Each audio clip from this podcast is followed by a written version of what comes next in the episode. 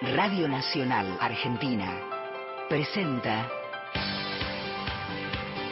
Gente de a pie. Mario Weinfeld.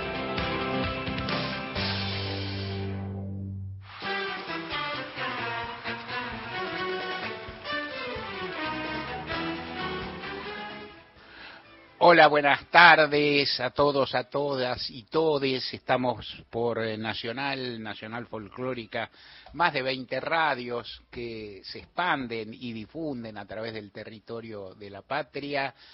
Somos y decimos llamarnos gente a pie. Vamos a estar hasta las 5 de la tarde en un programa que, que empieza conversando, que te acompañará cantando, que tendrá una agenda diversa, aunque está, está claro que de todos modos no eh, no, no, dejaremos de aludir a, la realidad, esta eh, curiosa semana de víspera electoral, curiosa y, triste también, semana de víspera electoral que nos ha tocado. En fin, iremos conversando eh, con la propuesta que siempre tenemos, que es eh, informarte, también procurar que lo pases bien, que sepas de qué se trata, pero que a la vez puedas cantar a coro con nosotros esto es lo que venimos haciendo hace mucho tiempo, lo preparamos, nos esmeramos dentro de todo. Algunas cosas no parecen, digo, por ejemplo, el coro, pero sin embargo sí que lo preparamos, todo lo preparamos, lo conversamos, lo producimos y forma parte de esto, nuestro laburo y de nuestra de nuestro contacto, nuestra conexión contigo. Nos, nos gusta que estés ahí,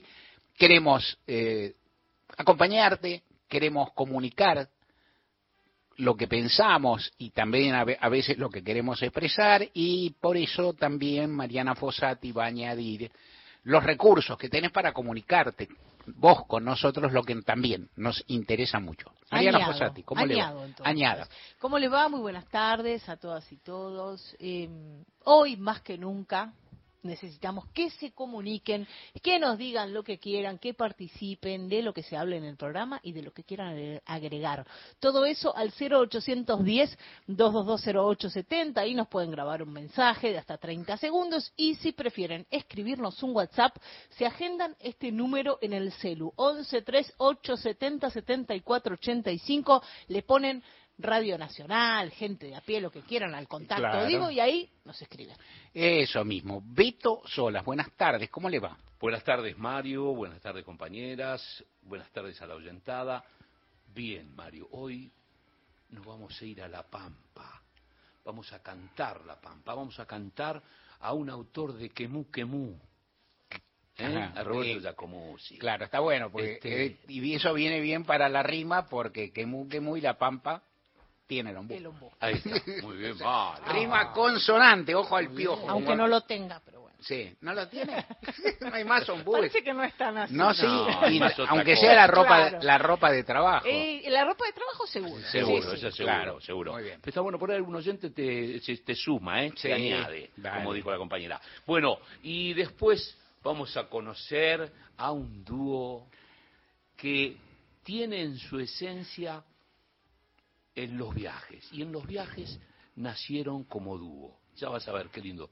Eh, y tampoco te voy a decir de dónde, pero muy lindo dúo. Y después vamos a cantar el coro con amor. Un coro con Apa. mucho amor. Exactamente, exactamente. Todo, todo eso en este programa que tiene otras variedades, por así decirlo. Lorena Álvarez, ¿cómo estás? Buenas tardes, Mario, ¿cómo están compañeros, oyentes? Bueno, yo también me voy a adentrar en, en otros mundos. Hoy me voy a escapar y me voy a meter en, en- en el mundo privado de las parejas. Hoy pensaba el cine y los matrimonios. Elegí un par de películas, sé que da para mucho más. Los oyentes van a decir, te olvidaste. ta". Yo tomé dos o tres eh, Ah, muy particulares de las que quiero hablar, porque me parece que no hay nada más lindo que el mundo privado, a veces, cuando uno se quiere escapar de la realidad. Vamos a ver, pero seguramente habrás elegido películas que son que, que, que- que suscitarán recuerdos y también una forma de recordar es decir, eh, bueno, pero falta esta, esta tenía esto, esta tenía lo otro, vi esa película en tal momento. Increíble. Creo que una de las películas me disparó que la vi por primera vez cuando tenía nueve años. Ajá. Eh, y, y la volví a ver de adulta y me di cuenta que la había entendido a los nueve años y me preocupé. Digo, podría haber sido Claudio María Domínguez, un niño Me preocupó. Un niño exitoso. Ex- Exactamente, exactamente. Te pido por favor, Mariana Fossati, el título de mi editorial. La previa que nadie previó y las elecciones imprevisibles.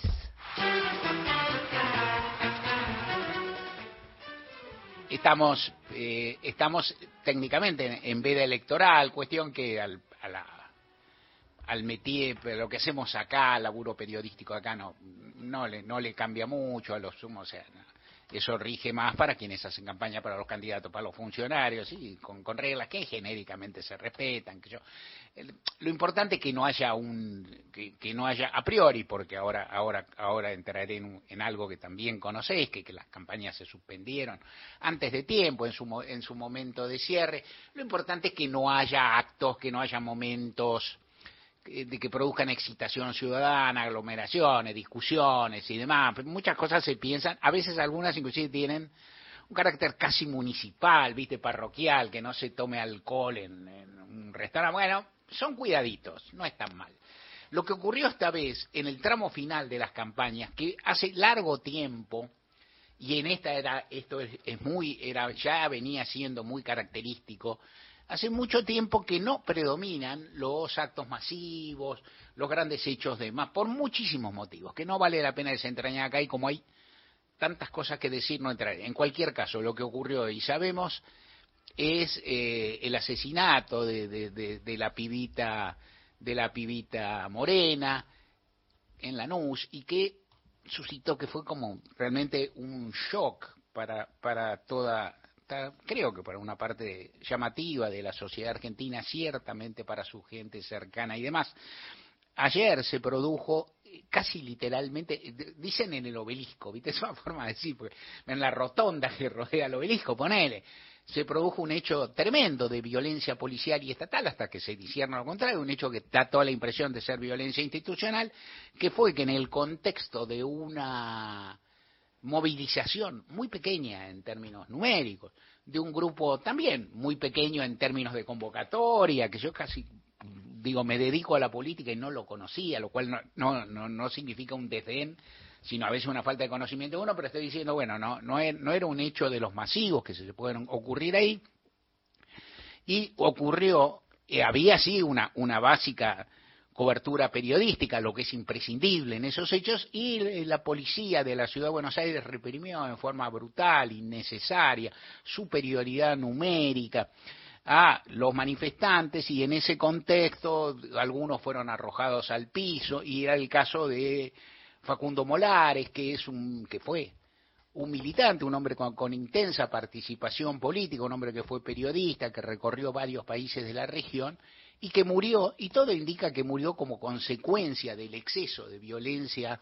policial ejercido en quien tenía ciertamente algunas dificultades de salud previas y preexistentes, pero y que todas esas cosas deben investigarse profundamente y que en principio rige una, un estado de sospecha y en todo caso eh, que remite a momentos muy muy brutales de, la Argentina y demás.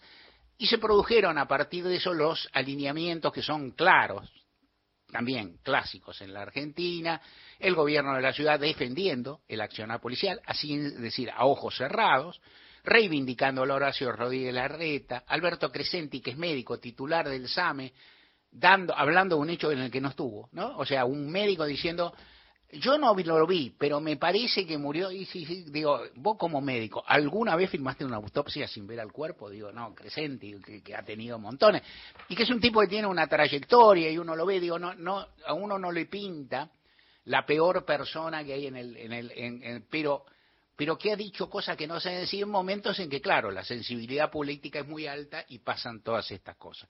Luego de esto, casi simultáneamente se produjeron dos crímenes eh, de lo que uno podría llamar de delito común en el Gran Buenos Aires, ¿no? Asalto a dos personas, un médico, un médico muy apreciado, un profesor, qué sé yo, en lugar del Gran Buenos Aires, crimen, robos, qué sé yo, con violencia, se ignoran ciertas características, todo esto tiñe, las campañas se suspendieron, lo cual es lo menos que se puede hacer, pero de todas formas es algo que se debe hacer y no está del todo mal, y todo eso tiñe, arroja a partido de Morena que causa una conmoción súper especial, más extendida, que la del caso de Molares. Leo el nombre porque a uno le sale Molar, Morales, ¿no? Es decir, cuando lo decís, entonces, y es inclusive hasta ahora no lo he escrito para publicar, pero cuando lo escribís también se te va a veces el corrector y es feo, es feo y puede pasar, pero es feo que cometer un error en el nombre de una víctima. Es feo cometer un error en el nombre de un concejal, poner a mí me fastidia todo,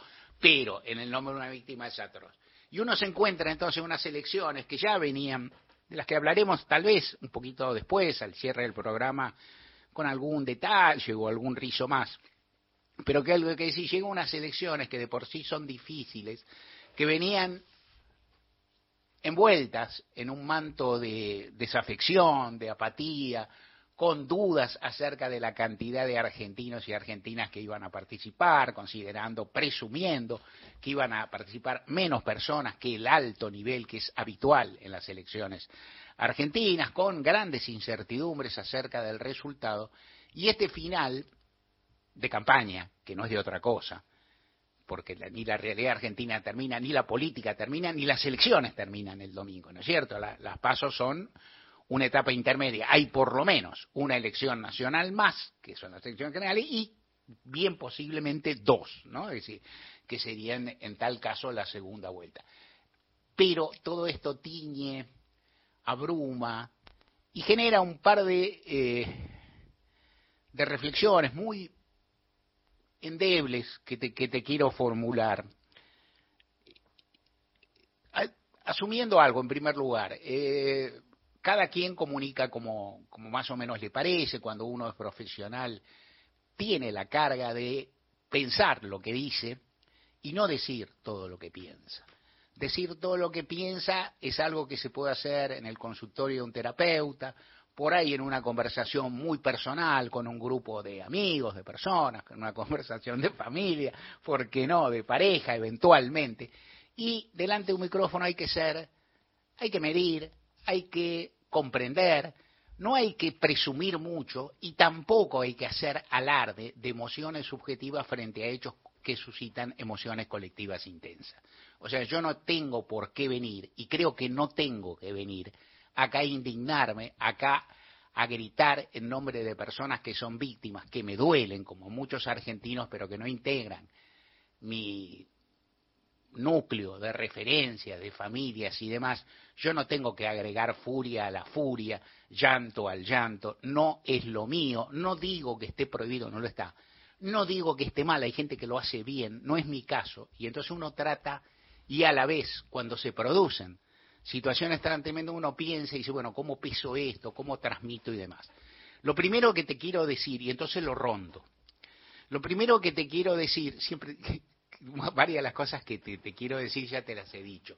Una es esto, la, si entiendo bien, y puede pasar que no, la, la noción griega de tragedia no alude a un acontecimiento fortuito, alude a un acontecimiento grave que se sabía que iba a ocurrir. O sea, la tragedia de Edipo, ¿no? De, la tragedia de Edipo está escrita de antes. O sea, no es que le pasa algo sorprendente, porque el primer momento dicen lo que le va a pasar.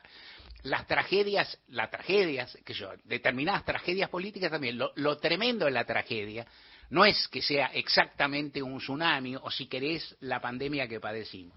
Lo tremendo de la tragedia son las decadencias colectivas, la caída del imperio romano, el fin del feudalismo, estoy diciendo barbaridades, sí, estoy diciendo barbaridades, vos entendés lo que quiero decir, que creo, la caída del muro de Berlín. Entonces, hechos que han sucedido en estos días en la Argentina tienen la gravitación que tienen porque son hechos recurrentes. O sea, si esta criatura hubiera muerto en el marco de un delito que jamás se comete en la Argentina, en el marco de un riesgo que nunca se comete, las percepciones serían otras. Estamos hablando de motochorros, nosotros estamos acá en la previa hablando de vivencias de motochorros, de personas adultas en contextos más seguros, por decirlo de alguna manera, que por ahí ese, lugar y ese momento del conurbano bonaerense. Lo mismo la violencia institucional, que tiene otros casos.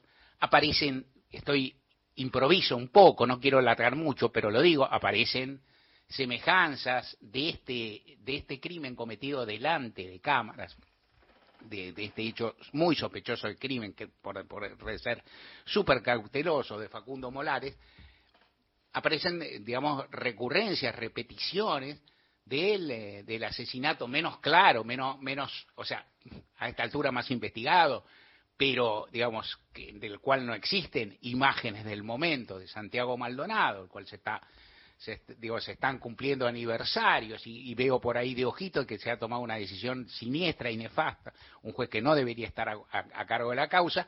En cualquier caso, estos episodios saben ocurrir, han ocurrido, los titulares de Clarín y La Nación de hoy remiten a los titulares ulteriores a los asesinatos de Santiago, de, perdón, de Maximiliano Costequi y de Dios Santillán. O sea, todas estas cosas están en memoria. Hay gente, y entonces a veces también frente a la tragedia, frente a la gravedad, hay a veces precisiones,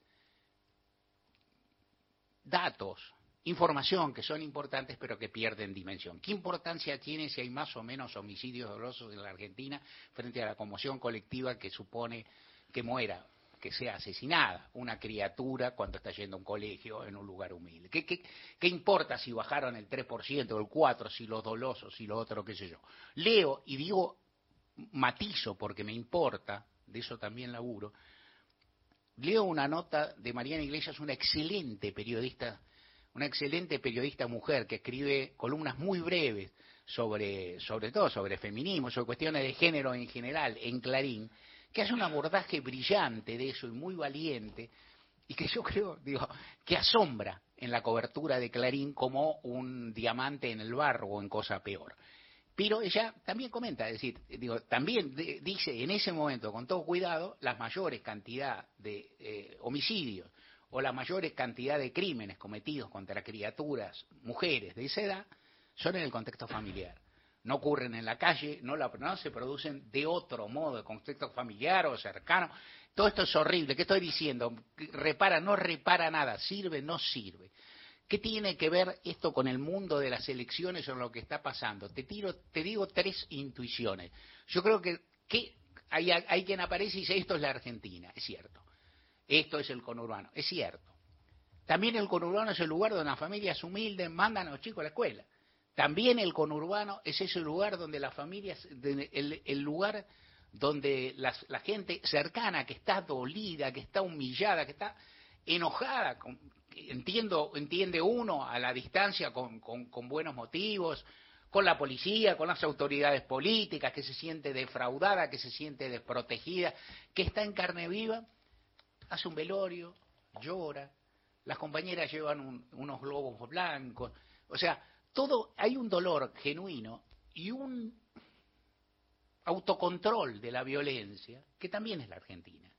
Es más, me atrevo a decir algo justo en el momento de previa electoral, donde, digamos, el voto popular puede decirte varias cosas, y no sé cuáles, pero me atrevo a decir algo que es, se dice, en general se dice, ¿no?, que la Argentina, tiene un sistema político estable, ponele, el domingo va a empezar a ser puesto a prueba en su estabilidad relativa, etcétera, macanudo. Dos, la Argentina es un país a punto de estallar, bueno, no estalla, en general no estalla. Y la gente no estalla cuando en otras latitudes estalla. Y yo vengo diciendo, también estoy hablando de fenómenos sociales que te pueden eh, pintar la cara en cinco minutos, que te pueden dar vuelta a lo que vos presumís en un ratito. Yo creo que la gente no estalla porque es sabia, que la gente no estalla porque es serena, porque sabe vivir en comunidad, porque desea educar a sus hijos, porque muchísimas personas en la Argentina viven galgueando y sin embargo se empeñan en laburar, en enseñar a los pibes, en hacer como que esto también es la Argentina y que forma parte de un conjunto que es difícil y entonces uno dice, bueno, ¿y la dirigencia qué hace? Algunas cosas bien, otras cosas más, hablamos todo el tiempo, ya te diré. Lo que hace la dirigencia en estos casos es retroceder, porque ¿qué vas a hacer? Cuando hablan, que en estos días han hablado funcionarios de seguridad, tanto el eh, secretario de Seguridad interinamente a cargo de la Intendencia de Lanús, Diego Kravitz, cuanto el ministro de Seguridad de la provincia de, de, de, descarrilan, porque no hay modo de hablar en público que es lo que yo estoy rozando en una editorial que dura un rato. Yo, bien o mal, sé de lo que hablo, lo pienso antes, soy un profesional, a nadie, quiero decir, mis, mis dichos ojalá te parezcan interesantes, ojalá te sirvan de algo, pero tampoco, digamos, conmueven a la sociedad, y entonces en estos casos hay que ser súper cauteloso antes de hablar. No se puede hablar y dar por resuelto determinada investigación que acaba de comenzar.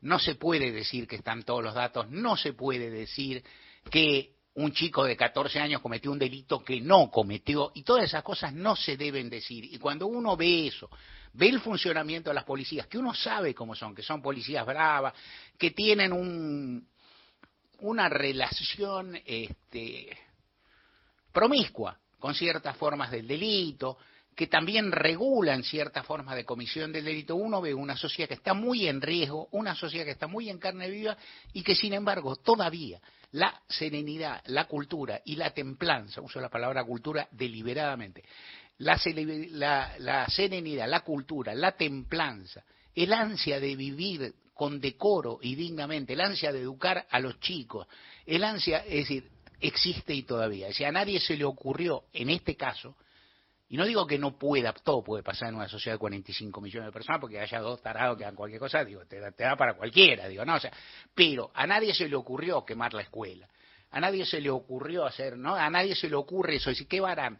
En la escuela hablarán, lo elaborarán, los maestros estarán llorando hoy, pensando cómo van a ser el lunes o el martes, que el lunes hay el domingo hay elecciones. ¿Habrá elecciones en esa escuela? ¿Qué tema, no? ¿Qué, qué, qué pregunta?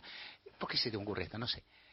Eh, disculpas, eh, que la gente todavía tiene eso. Cuando, cuando uno ve todos esos ejemplos, dice, bueno, ahí hay algo, hay algo de lo que aferrarse y hay algo que respetar y que instar y que tratar de garantizar. Es difícil pensar en no estoy tratando de pensar en positivo, estoy tratando de pensar o de reiterar cosas que digo siempre. En la Argentina, en este, en este día, se, da el ejemplo, eh, circula por redes, Lore, que, mira, seguramente lo habrá visto, de un pibe muy, muy humilde que se recibió en alguna de las universidades argentinas, que llamó a la abuela y habló con la vieja, ¿no? Que, en la USAM. En la Alejandro, arquitectura. Alejandro, arquitectura, que se recibió y habló con la vieja y habló con... En fin, maravilloso. Eso existe y eso existe y es bueno señalar eso y eso en general se hace, digamos, para defender la educación pública en general, pero la universidad. Pero yo digo, bueno, eso empieza en las escuelas donde también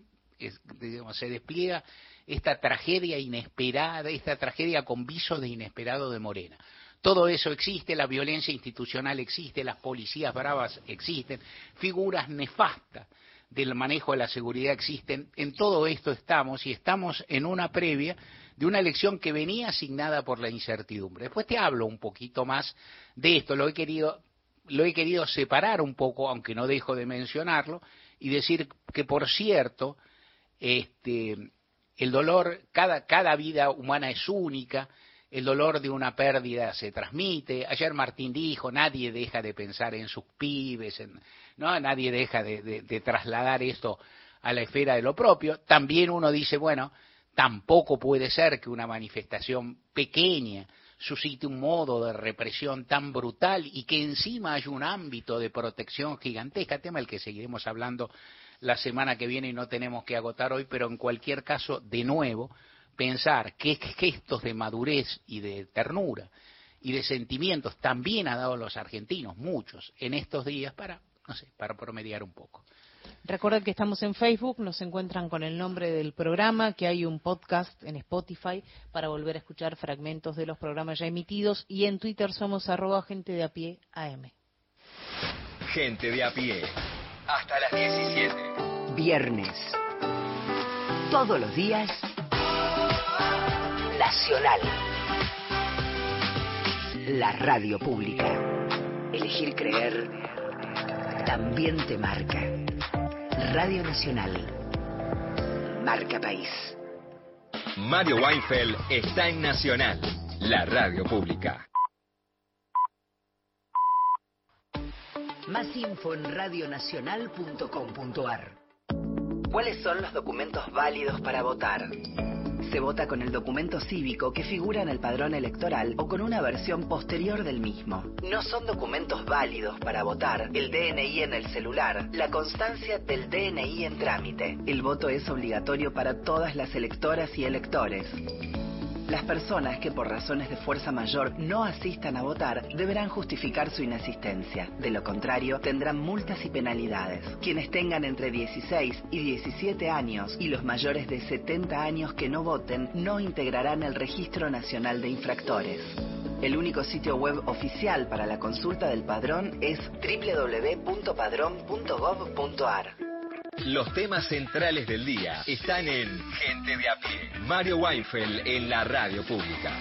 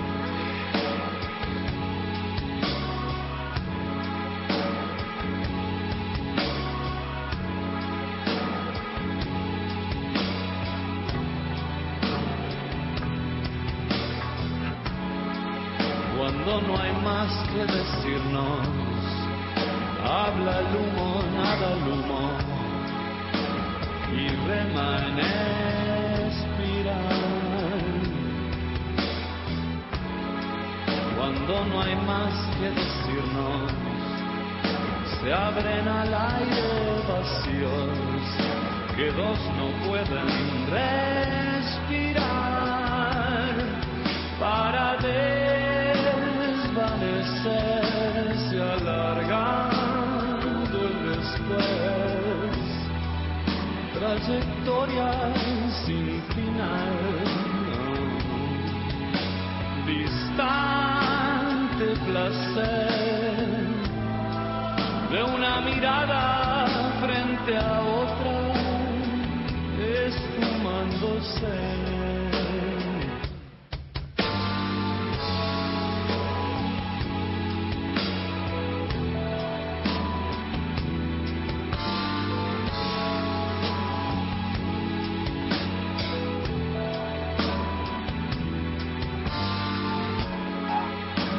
hay más que decirnos, me hago uno con el humo, serpenteando la razón de todo aquello decidido. Se estira el tiempo y me olvido, me olvido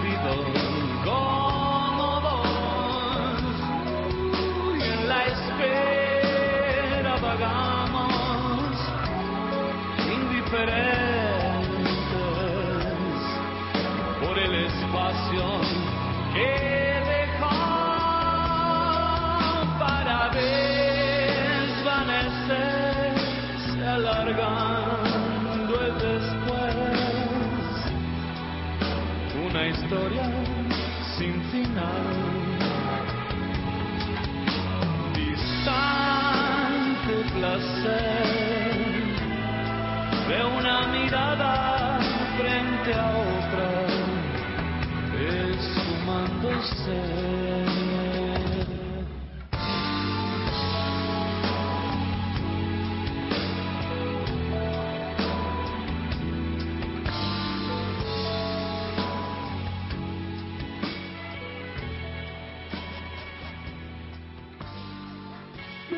Los temas centrales del día están en Gente de a pie. Mario Weinfeld en la radio pública.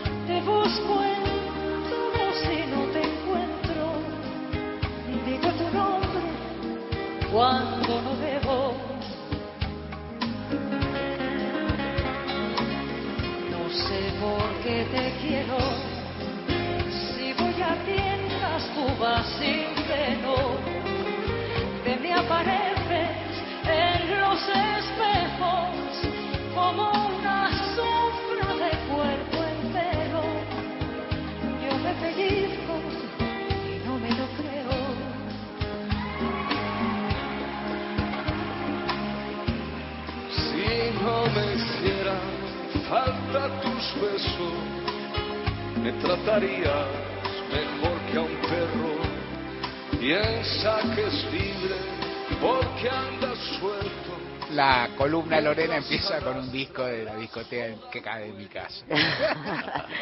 No sé por Pero qué te quiero. Ana Belén, eh, Víctor Manuel. Bueno, la columna de hoy va a tratar sobre matrimonio, sobre ese, ese mundo, la vida privada de las personas. Esta semana, eh, el lunes, martes, estaba preparando la columna para hoy y se me ocurrió una película que a mí me impactó muchísimo, que digo, bueno, ¿qué pe- estaba pensando en vidas privadas. ¿Y qué película me impactó de sobremanera de muy chica? La volví a ver de adulta y dije, ¿Cómo no hay una remake de esta gran, de esta gran película? ¿De qué hablo? De ¿Quién le teme a Virginia Woolf? ¿Quién le teme a Virginia Woolf? Es una película de 1966, en realidad es una obra de teatro de Edward Aldrich del año 1962 que se presenta en Broadway y que a- las críticas al principio, al comienzo, dicen es un horror esta película, o sea, solamente una mujer de mente sucia puede ir al teatro. Bastó que dijeran eso para que el teatro se llenara. Todo el mundo fue a ver esta crisis matrimonial en vivo. Es la historia de dos matrimonios eh, que se encuentran una noche. Marta y George es un matrimonio maduro, de unos 45 46 años, que pensemos esto, los 60. Sueño americano empieza a ser absolutamente discutido. Eh, la casita, las rejitas, los matrimonios, los bebés, la familia, es muy discutido en los 60 y esta es una de las obras que empieza a meterse en qué pasa en, en ese mundo privado, en ese mundo perfecto de un matrimonio que parece tenerlo todo.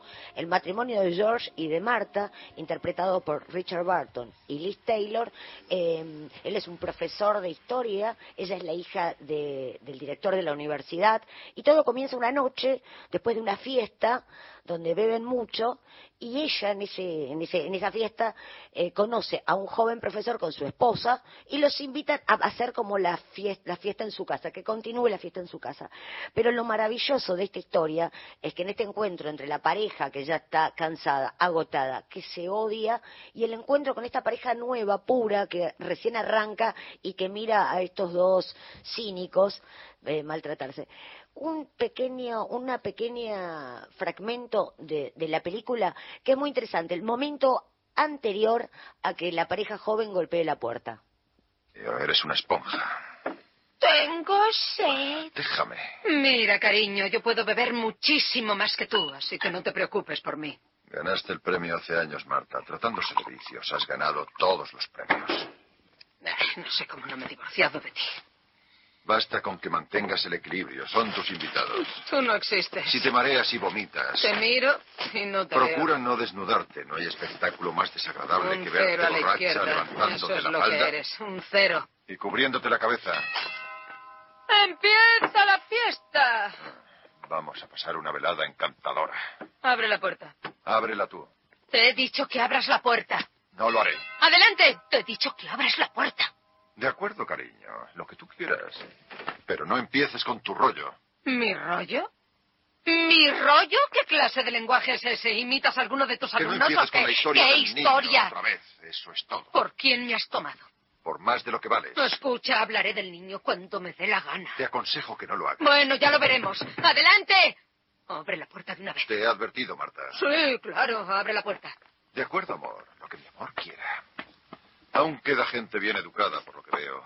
Gente que no irrumpe en la casa de los demás cuando oye los alaridos frenéticos de un ser monstruoso. Maldito seas, vete a la mierda.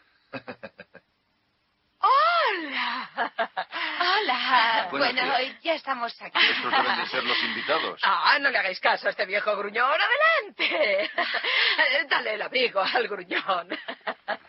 Quizá no deberíamos haber venido. Eso he dicho yo. Ya es muy tarde. Tarde, pero ¿qué dices? Vamos, dejad las cosas por ahí. Donde queráis. Sobre un mueble. O en el suelo. Te dije que no debíamos venir. Os he dicho que entréis, vamos. Eh, Gracias. Adelante, pasad. Ah, Ya se lo he dicho yo, roñoso. Oh, Marta. Marta usa expresiones muy finas. sí. Eh, estos son los primeros 15 minutos de la película, los primeros 10 minutos de la película, y va a ser una batalla entre este matrimonio. Eh, Lo, impresionante es cuando, eh, cuando empieza la película, salen de la fiesta y ella dice una, dice una frase. Eh, La frase que dice, ella empieza a decirle a él, es muy interesante, porque todo parece que está bien. Y empieza diciéndole, ay, dije la misma frase que tal película, que es una película de Bette Davis. Y él ni se acuerda, y empiezan a discutir, y a uno le da ganas de decir, dale, George, esa película es más allá del bosque. Contestá de una vez, porque uno sabe de qué película está hablando ella. Eh, este matrimonio parece que es monstruoso, es monstruoso, pero hay dos horas, hay dos horas donde hay juegos que hacen que la otra pareja, que es la que parece perfecta, caiga en el juego de esta pareja y se muestre que no todo lo que brilla es oro. Por eso es una película eh, que tuvo 13 nominaciones al Oscar. Eh, los cuatro actores principales, eh, no solo Liz Taylor, sino también eh, Richard Barton, Sandy, eh, Sandy Dennis y George Segal, están nominados al Oscar. Las dos actrices se lo ganan, una por actriz de reparto, eh, Sandy Dennis, y Liz Taylor se lleva el Oscar a la mejor actriz. Voy a contar algo que es impresionante. Este es un matrimonio de cuarenta y pico de años, y estos chicos son jóvenes. En la realidad, Liz Taylor tenía solo 33 años cuando se filmó esta película, pero está tan bien maquillada. Es de las pocas películas que ya en los 60 con el Technicolor sí- se sigue filmando en blanco y negro. ¿Por qué? Por la oscuridad, por la densidad, por lo pesado del ambiente. Uno cuando llega es una casa preciosa de clase media, pensemos profesores universitarios en Estados Unidos, y entonces en el momento que está llegando la pareja nueva, la pareja joven, eh, Liz empieza a ordenar, porque la casa está, es un caos, es un caos lindo, porque ves una casa con libros, una casa con lindos muebles, pero está llena de cigarrillos, botellas, y uno ve que ella empieza a ordenar, y es una escena extraordinaria, empieza a tirar la ceniza debajo de un almohadón, o sea, todo está como, bueno, que los, deba- los demás vean que esto está organizado y no está organizado nada. ¿Qué es lo impactante de la película? Que la película termina cuando sale el sol, cuando, cuando llega el día. Y cuando llega el día, también esa pareja se vuelve a unir. Es como que la noche los hace estallar. No voy a contar que hay una clave en toda esta película, que es un juego, que es lo increíble, ese juego es lo que los mantiene unidos. La verdadera frustración, uno cree, bueno, la frustración es esto, no, hay otra, hay otro secreto detrás de eso.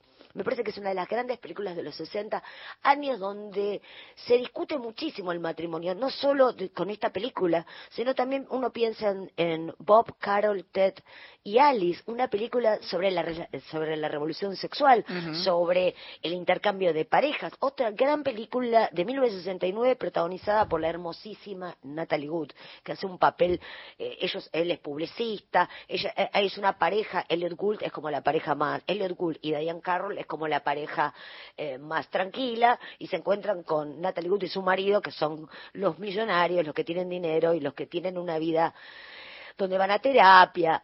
Son los 60 plenos. Es otra gran película. Pero en la Argentina, increíblemente, se filma en 1971 una película del director menos pensado. Pensemos en Enrique Carreras. Enrique Carreras es el director de las películas familiares, eh, musicales, y sin embargo, en 1971 decide llevar al cine una película que tuvo dos finales. Esto es increíble. Esta es una película basada en una obra teatral de Julio Mauricio, que se llevó al teatro, que se, que se estrenó en 1969, y quienes lo interpretaban eran Héctor Alterio y Elsa Berenguer. Elsa Berenguer, una, actor, una actriz argentina muy poco recordada, con una voz preciosa que uno la puede ver. Por última vez la vimos en Nueve Reinas. Una, una voz muy de- de teatro, una actriz extraordinaria. En 1969 ellos la llevan al teatro. En 1971 se filma y quienes la protagonizan es un matrimonio emblemático de la farándula vernácula, Luis Andrini, Malvina Pastorino. Hasta ese momento es una pareja que siempre hace de películas muy inocentes. Sin embargo, La Valija es una película bravísima para esos tiempos porque es un matrimonio de edad madura, otra vez lo mismo, gente de 40 años sin hijos, que es un detalle que no es menor en, en años donde la maternidad, ella es ama de casa, él es un oficinista, y un día sucede algo impensado. Vamos a escuchar un fragmentito y después sigo hablando de este film. Pero, pero como entró por primera vez y lo consiguió.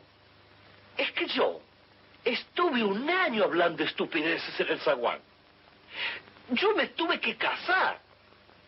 Pero, eh, y este HH entra por primera vez y... Pero eh, es un campeón. Estás imaginando las cosas porque no las viste. Sí, claro. Me lo perdí.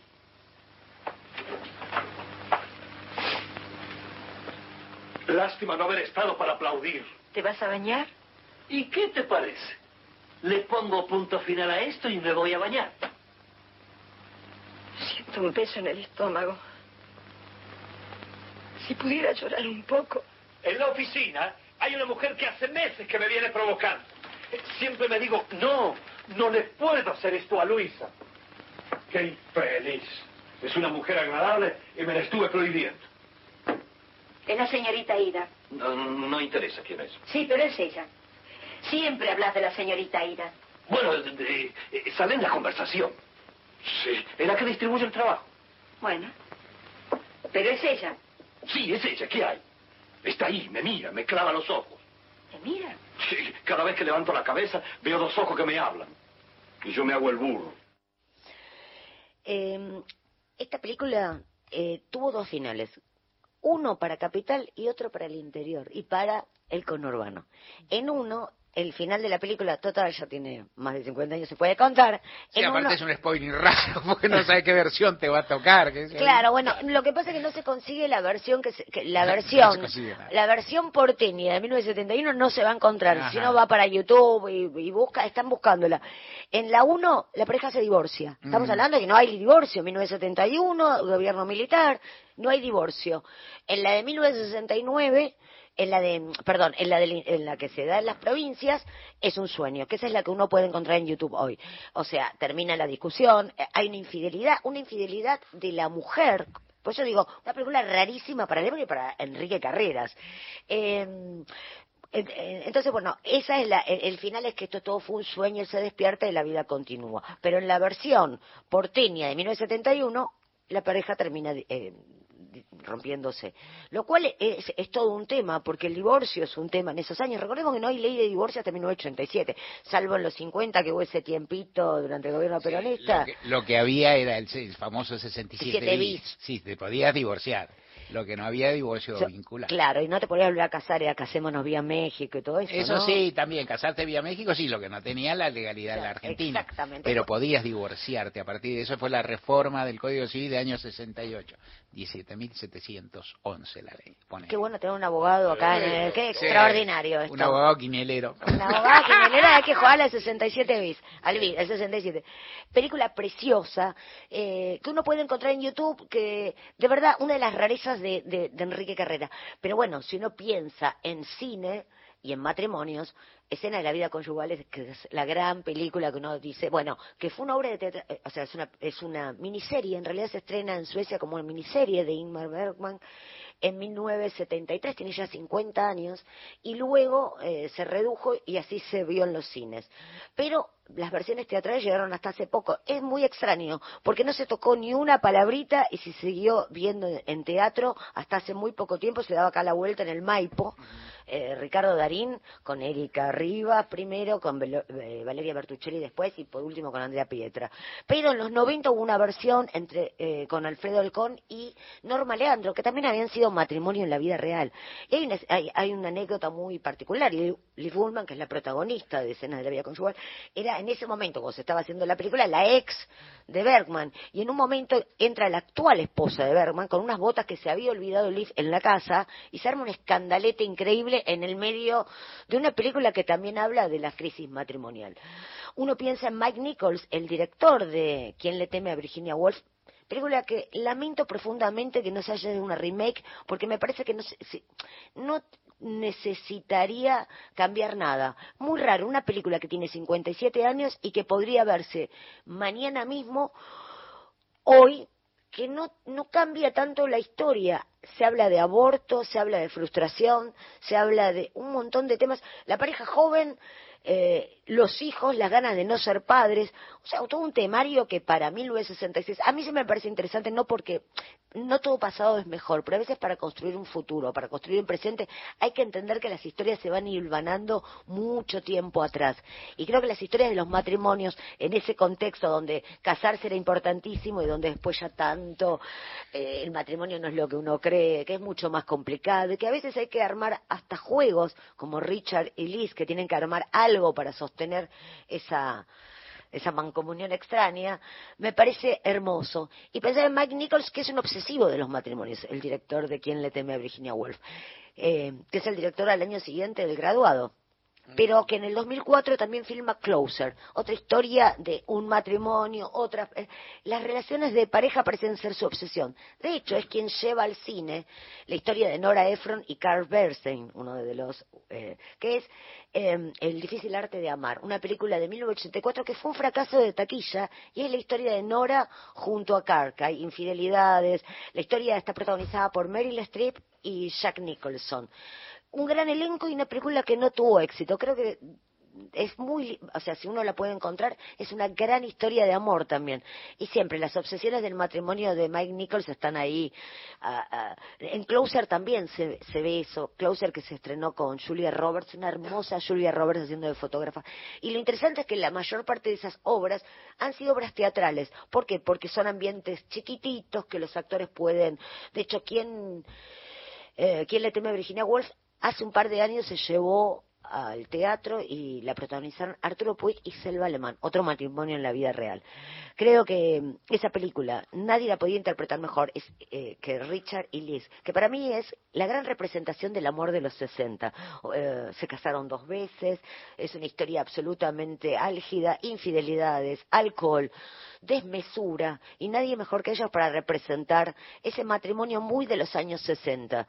Eh, donde todo se empieza a cuestionar, donde no ya todo es, bueno, nos conformamos. Y a veces el amor también entra por las rejas extrañas. Yo creo que me, me- me interesaba esta columna pensando en eso, los mundos privados. A veces estamos todo el tiempo mirando para afuera y a veces miramos para afuera para no mirarnos puertas adentro. ¿Y cómo nos vamos, Lorena? Nos vamos con un matrimonio que se lleva muy bien, aunque es un ex matrimonio. Ajá. Juan Carlos Baglietto y, Todo lo que diga puede ser interpretado en mi y. Silvina Garré, que- fueron matrimonio, que fueron pareja en Mm. los 80, y hace unos años en el ópera cantaron juntos esta preciosa canción de Jorge van der Mole, Canción del Pinar. Muchas gracias. Gracias por seguir eligiéndonos. Gracias.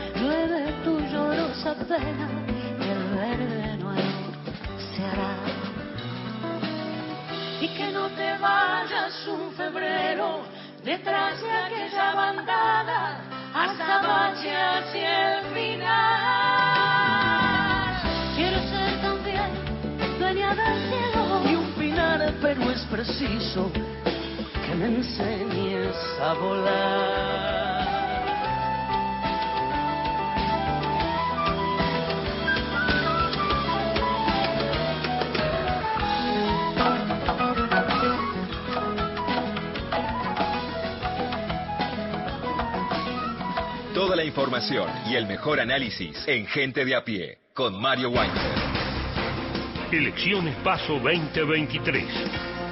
Argentina elige. El domingo 13 de agosto, programación especial de la radio pública. Conexión permanente de las 49 emisoras en la cobertura periodística más grande del país. Argentina elige por Nacional. La radio pública. Todos los contenidos de la radio en nuestra web, radionacional.com.ar. Podcast, entrevistas federales, archivo Héctor Larrea y más, mucho más. Encontrá lo mejor de las 50 emisoras de la radio pública en radionacional.com.ar. WhatsApp de oyentes. WhatsApp nacional 11 3 870 7485. Toda la información y el mejor análisis en Gente de a pie. Con Mario Weinfeld.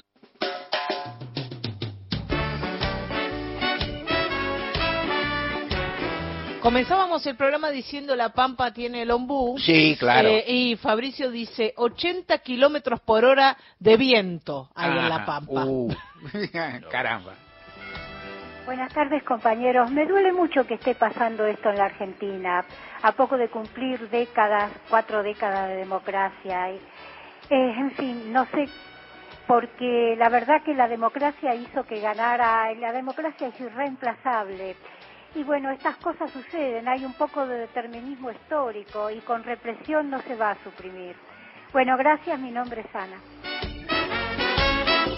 Pablo de San Nicolás dice, hoy eh, un tiro en la cabeza a un cirujano para robarle el auto. Como dije ayer, había algo que se estaba pudriendo y la clase dirigente no lo vio. No supo, no quiso o quizás no pensó que era un problema de importancia. Los, pro- los resultados están a la vista y Rosario está bañada en sangre hace rato, nos dice Pablo de San Nicolás.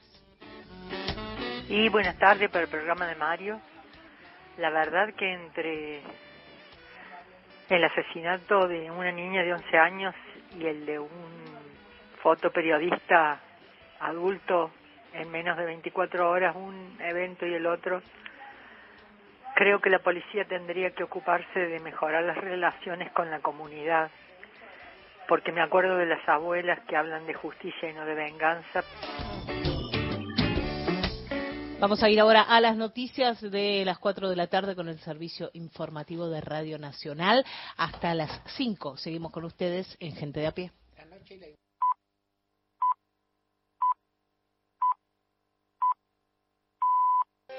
Pasó otra hora en la Argentina. Seguís con la radio pública. Nacional.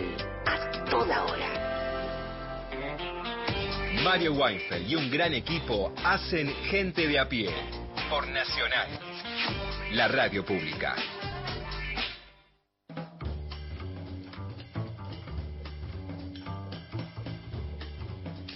El equipo de Gente de a pie está integrado por Mario Weinfeld en la conducción. En la producción, Paula Nicolini, Erika Sotomayor y Miguel Fernández. En la operación técnica, Natalia Liubarov y Pepe Undiano. Ah, hoy sí que tiene un Sí, hoy estadio. sí, ¿por qué? Está en el límite de la veda, esto parece Una- un acto político. Sí, no será un acto político, ¿no? No, no.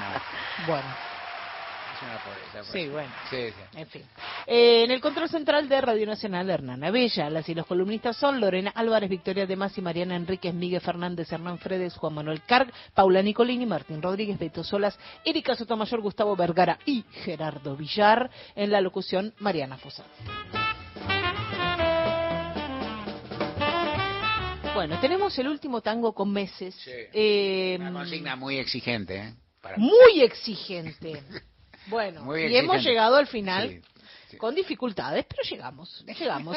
Eh, descartamos todos aquellos tangos que hablaban de fechas específicas, como por ejemplo eh, del 6 de enero, de los Claro, Reyes. No, sí. no, porque acá el mes tiene que denotar otra cosa. Bueno, más o menos. Llegamos sí, de enero la guerrilla hay uno terrible. Sí. Ese medio cancelable, ¿no? Ese que decía, pero una noche de Reyes cuando mi hogar regresaba, comprobé que me engañaba con el amigo más fiel. Sí. Y entonces ahí nomás, digamos, dijo, bueno, vamos a hacer una mediación. Y digo, no. No, no fue así. No fue así. No, No, solía así. ser así en algunos arrabales. Bueno, este es el preludio para el año 3001. Es lo que traje. Eh, Horacio Ferrer contó que mm, trabajando en la época que trabajaba con Astor Piazzolla, año 1971, venían laburando en la eh, balada Para mi muerte y bla, bla, bla. A él se le ocurrió hacer algunas baladas y algunos preludios. Y escribe este poema a medias y haciendo una gira con Piazzola, porque andaban juntos por ahí recorriendo el país y con Amelita, eh, estaban en el sur, andando en colectivo, en auto, supongo, porque dice que vio las estrellas, el cielo inmenso del sur argentino, y pudo terminar la letra de este preludio para el año 2001. Eh, pensó como idea que el mundo fue y será una porquería, ya lo sé, bueno. Eh, y dijo, a ver, pongo preludio para el año 2001. Era la década del 70, año 71. Dice, faltaba un montón, pero igual dijo, no, voy a pensar algo a lo que yo no pueda llegar con mi vida. Entonces le puso preludio para el año 3001. Imagina aquí, Horacio Ferrer, que renace en Buenos Aires en una tarde de junio. No renace en primavera, no renace en verano, renace en un Buenos Aires frío, bueno, no era este. Claro. El del año 3001 tal vez tampoco, es frío, pero eso es lo que él imaginó. Vamos a escuchar una versión este, este preludio fue estrenado por, por Amelita, por supuesto, grabado en un disco del año 1974, Piazzolla y Amelita Baltar se llama ese, ese disco, pero vamos a escuchar una versión del propio Horacio Ferrer, un poco recitada, un poco cantada, con el piano de Juan Trepiana.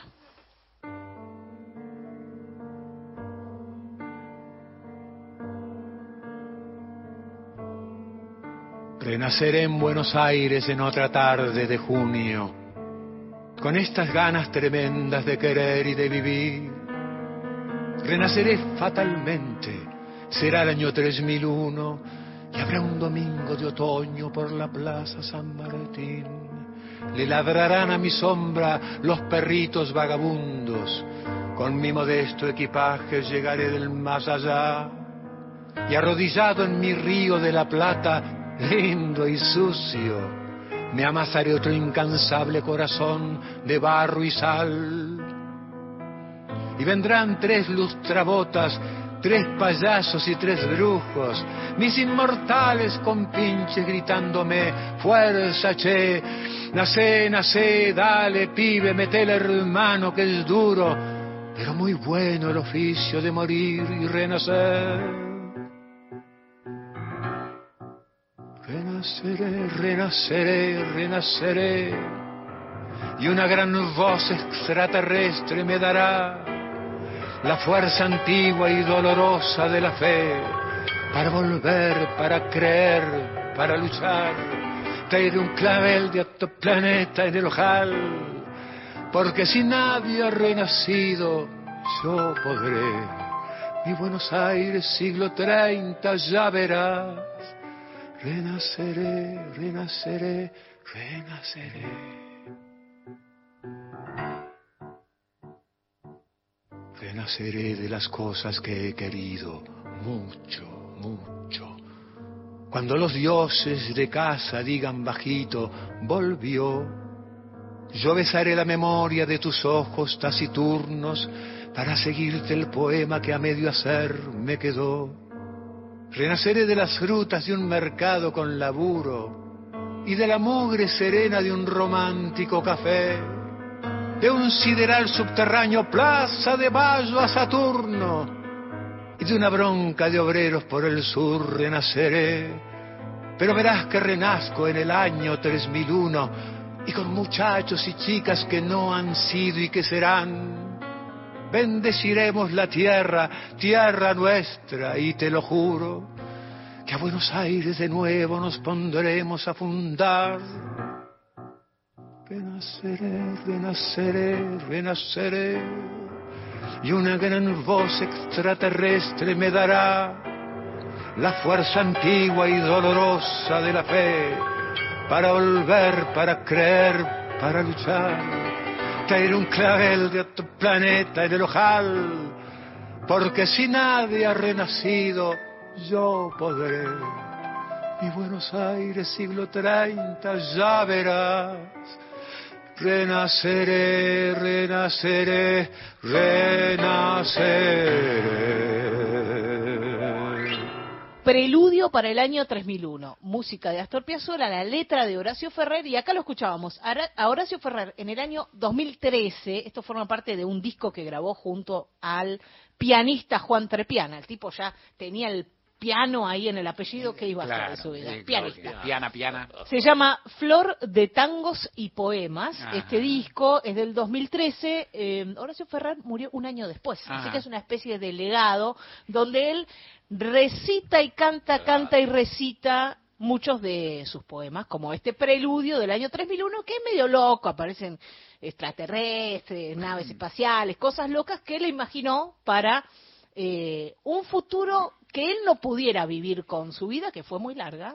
Eh, si hubiese puesto 2001, lo iba a pasar sobrado el 2001, así que por eso se le ocurrió renacer en el mes de junio, con el frío. Está bien, está bien. O sea que cumplimos la consigna bueno, y escapamos de abril, porque ya estaba bien. Basta de abril. Basta, abril. va. Abril no lo van a 30 La semana abril, que mi 20 abril, abril, no, la 15 semana que abril. viene el, el jurado especial, Sí, el equipo, ver. ha prohibido, ¿Qué cosa? Con- ¿Prohibido? Ha sugerido Ah. en forma enfática, Ah, parecía mucho. bajo apercibo, o sea, con mostración de tarjeta amarilla, Sí. consignas facilistas. Ajá. Así salió. ¿Pidió, sugiere fáciles? Sí, sacó la tarjeta amarilla. Ah, bueno. No, no, claro, después se puede discutir porque por si- Entonces despido a todo el equipo, los no, no, sola. no, porque es fácil. Porque se puede discutir si, por ejemplo, la de los meses es fácil. Es para mí, no, por ahí es complejista.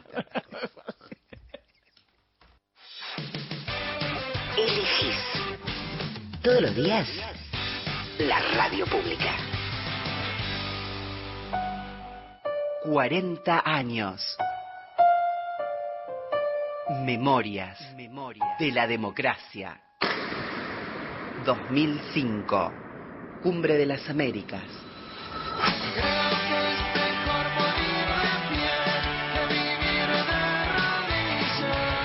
Estábamos en Mar del Plata. El plan era enterrar el Alca. Pero éramos un grupito como mosqueteros contra un batallón. Hugo Chávez. Es decir, Néstor, Lula, Tabaré, Nicanor, apoyando allí, y yo. El batallón aquel que venía lo dirigía George Bush. Y la batalla fue muy dura. La nación de Estados Unidos debe considerar necesariamente que las políticas que se aplicaron no solo provocaron miseria, pobreza, en síntesis la gran tragedia social, sino que agregaron inestabilidad institucional regional que provocaron la caída de gobiernos democráticamente elegidos en medio de violentas reacciones populares. Néstor Kirchner. Nuestros pobres, nuestros excluidos, nuestros países, nuestra democracia ya no soportan más que sigamos hablando en voz baja. Nosotros pensamos que todavía no están dadas las condiciones necesarias para lograr un acuerdo de libre comercio hemisférico equilibrado y equitativo que tome en cuenta las necesidades y sensibilidades de todos los socios, así como las diferencias en los niveles de desarrollo y tamaño de las economías. Rafael Bielsa. Y esto es lo que dice literalmente del párrafo referido al ALCA. Contenidos y memoria histórica. Radio Nacional. La tarde se escucha en Nacional. La radio pública. Los temas centrales del día están en Gente de a pie. Mario Weinfeld en la radio pública.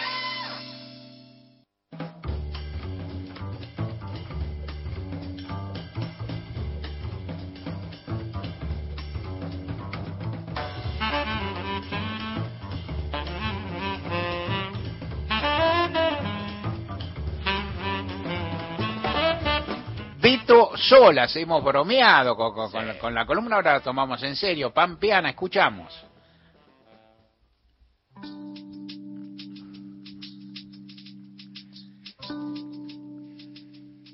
Los artistas de hoy, Mario, nos proponen un viaje. Escuchemos. ¿A dónde llevarás si hoy no somos más que otra parte del paisaje? Ya, allá a lo lejos el mar, su voz, contemplar al mar sin Lo que escuchamos se llama En vuelo. Y se preguntan, ¿Para dónde iremos hoy? Encontrarse en el silencio, ser bandada en vuelo por viajar, cantan. Escuchemos.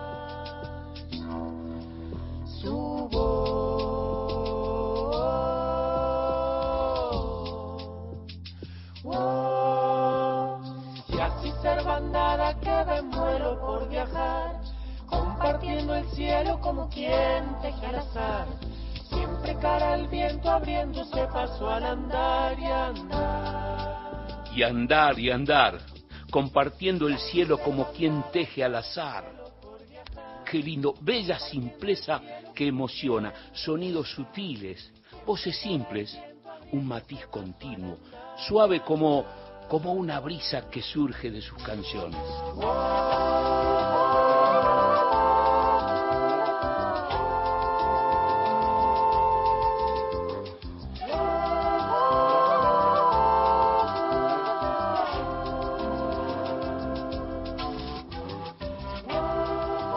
Siempre cara abierta al viento, abriéndose paso al andar. Es necesario redundar ese mensaje. Estos amigos, bien de a pie, se presentan, Mario. Muy buenas tardes a toda la audiencia de gente de a pie, de Radio Nacional y de Radio Nacional Folclórica. Mi nombre es Pamela Merchán, soy cantautora, música, bajista, cantante. Integro aquí junto a Mateo Martino, que es vientista, cantautor y responsable de las programaciones y el live set, el dúo Mapas. Ambos nacimos en la provincia de Córdoba y queremos contarles un poco de qué se trata este proyecto musical. Dúo Mapas. Pamela Merchán y Mateo Martino. La cantautora cuenta el andar de cada uno, sus lugares y la música. Somos oriundos de la provincia de Córdoba. Mateo nació en la ciudad de Córdoba y yo nací en Villa María, que es una localidad de nuestra provincia. Desde pequeños empezamos a tocar distintos instrumentos y siempre nos apoyaron mucho nuestras familias para incursionar en, este lenguaje artístico. Mateo creció en la ciudad de Buenos Aires y por mi lado yo crecí en Bariloche. Pero con eso, nuestra familia siempre nos apoyaron para tomar clases y para desarrollarnos en la música. Hasta llegar ahora a la formación que tenemos actualmente en nuestro proyecto, donde yo toco bajo eléctrico y canto, y Mateo toca vientos andinos, también canta, y toca sintetizadores y live set. La cantora de Villa María, provincia de Córdoba, relata sobre la importante formación musical de cada uno. Mi formación musical comenzó desde el piano y la voz y cuando cumplí 10 años empecé a tocar bajo eléctrico, que es uno de mis instrumentos principales ahora, junto con el canto. Estudié en La Colmena, que es una escuela de músicos y músicas de la provincia de Córdoba. Y Mateo empezó tocando la guitarra y la trompeta y con el tiempo también agarró el saxo, la percusión y los aerófonos andinos, toca sicus, quenas y otros instrumentos andinos, que es a lo que se dedica actualmente, y desarrolló sus estudios en otra institución de Córdoba que se llama Collegium. Y actualmente es docente de la Universidad Provincial de Córdoba de la Cátedra de Aerófonos Andinos.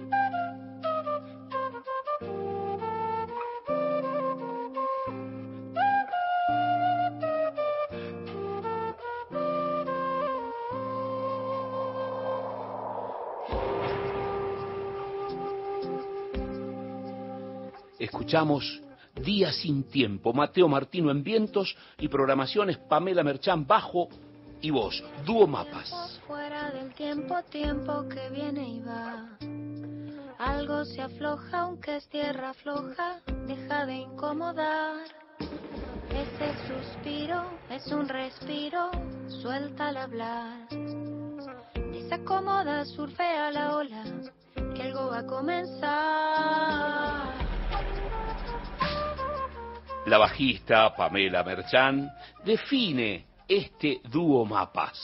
Dúo Mapas es un proyecto viajero que surge estando de viaje y nos gusta mucho sabernos en ese estado de curiosidad, descubrimiento y de conocer nuevas culturas, nuevos paisajes y nuevos territorios. Dúo Mapas tiene tres años y venimos desarrollando mucho como eje, siempre está la canción. Y desde ahí vamos construyendo todo este lenguaje que es una mixtura entre folclore latinoamericano y canciones propias, junto con sonoridades digitales que le dan un sonido más contemporáneo y moderno a la formación del proyecto, pero siempre manteniendo como eje la canción. Esta cantautora cordobesa amplía dónde nace el proyecto Dúo y sus recorridos. Como les comentaba, Dúo Mapa es un dúo viajero y surge estando en México, donde realizamos nuestra primer gira. Después pudimos viajar por distintos lugares de nuestro país, nos instalamos un tiempo en Córdoba, en las afueras, en un lugar llamado Unquillo que queda en las Sierras Chicas de Córdoba y estuvimos tocando en distintas localidades de nuestra provincia y de Buenos Aires. Tenemos varias grabaciones hechas hasta el momento que las pueden encontrar en todas las plataformas digitales. Nuestro primer lanzamiento se llamó Viaje y el último lanzamiento se llama Parte del Paisaje. Y también hay algunos singles que se pueden encontrar, como son Niña Fuego, Salvador y Tus Abrazos, que es una canción de un autor uruguayo llamado Jorge Galemire que nos gusta mucho y pueden ver un poco la propuesta en vivo del dúo Mapas. El dúo es un proyecto de neto viaje. Observás bellezas naturales en sus videos. De hecho, estos testimonios vienen de otros lares y suman a otros artistas. Pamela Merchan lo cuenta. Actualmente nos encontramos de gira por Colombia y Ecuador, es una gira que empezó hace poquito y vamos a estar durante un tiempo por estos dos países impresionantes que nos están recibiendo muy bien Estamos actualmente en Medellín y en breve seguimos para otras localidades de Colombia y Ecuador. Y mm, estamos aprovechando para compartir con otros proyectos locales que aprovecho para, para recomendárselos. Pueden buscarlos como La Tinta, Ana María Baos, La Múcura. Son algunas de las propuestas con las que vamos a estar compartiendo en esta gira. También otra cantautora llamada Grecia Albán de Ecuador, con quien vamos a estar compartiendo algunas fechas. Y bueno, aprovechar para para que puedan escuchar toda esta música nueva y esperamos que les llegue también la música del dúo Mapas, que vamos a estar en breve compartiendo algunas canciones nuevas. Desde Colombia, ¿eh? el dúo Mapas se despide, Mario, a través de su bajista y cantautora Pamela Merchán. Desde ya queremos agradecerles mucho al programa de gente de a pie de Radio Nacional y Nacional Folclórica, a su conductor Mario Weinfeld y también al cantor y columnista Beto Solás por esta invitación. Y queremos decirles que nos pueden escuchar en todas las plataformas musicales, en YouTube, en Spotify. Nos encuentran como Duo Mapas, también en nuestras redes sociales de Instagram y Facebook.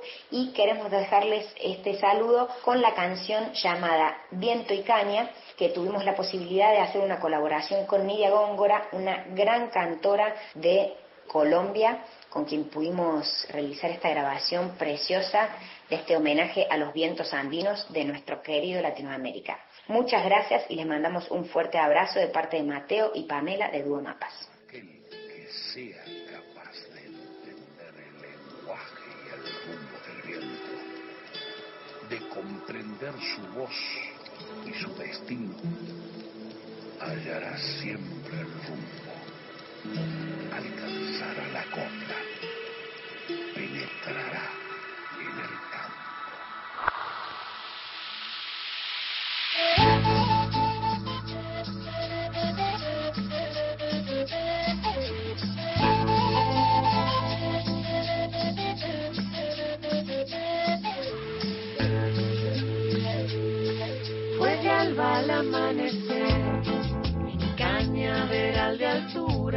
por su espesura, que el viento empezó a correr, estaba pronto a nacer un nuevo descubrimiento. Imagino el desconcierto cuando sucedió la magia. Si hoy día igual contagia cuando sople una caña el viento.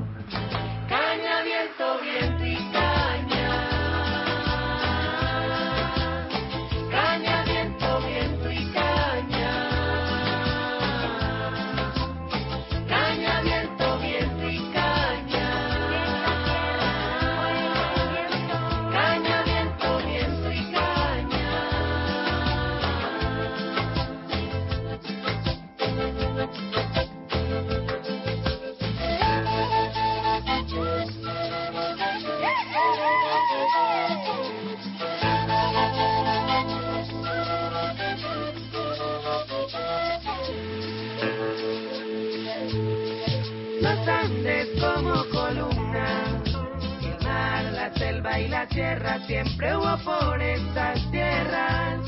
Sonido a caña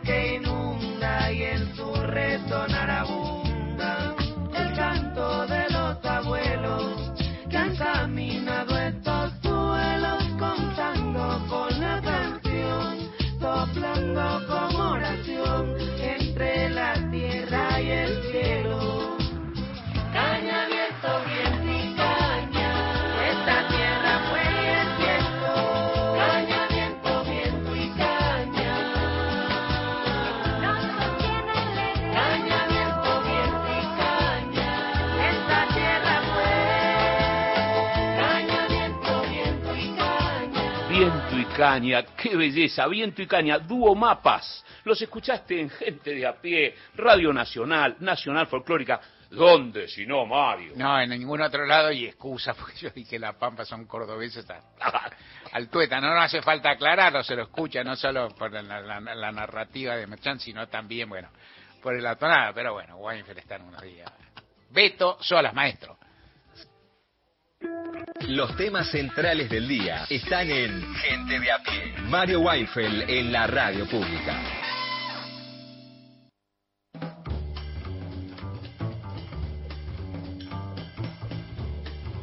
El domingo, pues, se vota, primicia, exclusiva, de gente de a pie, lo decimos así. Eh, el lunes, esto es más primicia, que lo que voy a decirte ahora, sí es primicia internacional y exclusiva de gente de a pie. En la BBC te lo dicen, no, lo ocultan. Y en multimedios tampoco. Gente de a pie va a tener, hasta el lunes de 15 a 17, ponele, normal. Pero vamos a tener un programa relativamente especial, o sea, le vamos a, vamos a prestar más atención al resultado electoral y vamos a tener invitados acá en el estudio de radio, gente bien preparada, con, con, una, con saberes distintos. Va Martín Rodríguez, se va a mudar, es decir, vamos a, por lo tanto, va a haber dos generaciones acá de gente a pie conversando acerca de acciones. Con los invitados no hablamos, pero vamos a tener invitados en el estudio, vamos a hacer un abordaje, vamos a tratar de, leer lo que vaya pasando. Eh, que, que hay es- son las elecciones. ¿Qué definen? Se definen. Primero se definen las internas. Esto no es chiste. En este caso hay un par de internas muy grandes, muy fuertes en Juntos por el Cambio, muy determinantes. Segundo, y, y digo algo más, eh, la, no ha habido desde que hay paso una interna tan potente como la de- en, el sentido que hay dos figuras, ninguno me gusta, Macanudo, pero dos figuras tan relevantes como Horacio Rodríguez Larreta y Patricia Burrich y uno quedará fuera de carrera. No hubo, esta, esta interna tiene en ese sentido más reminiscencias, más parecido a lo que fue la interna Cafiero Menem en el 88 o la interna de la Alianza de la Rúa Fernández Meijide. En ambos casos op- fuerzas opositoras que ganaron las elecciones. ¿no? Eh, es lo que ocurrió. Pero en el camino quedaron candidatos muy, muy potentes. Segunda cuestión, ¿cuántos votos saca cada cual? Las diferencias, a mi ver, lo más importante, la diferencia de la suma que obtenga eh, eh, entre Massa y Graboy, seguramente ganará Massa, entre Larreta y Burrich, que vaya uno a saber, que el número redondo que, que saque aquel que tenga más votos. Pero se ha puesto muy de moda decir que un el candidato que saque más votos es muy importante.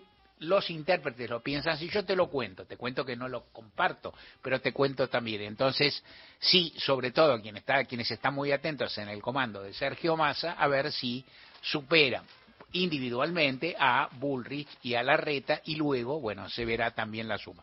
Después te sigo diciendo que más hay que mirar, hay elecciones de gobernadores. En provincias, obviamente, esas elecciones se definen, las de gobernadores, se definen el mismo día y ahí el que ganó, ganó y el que perdió al piste.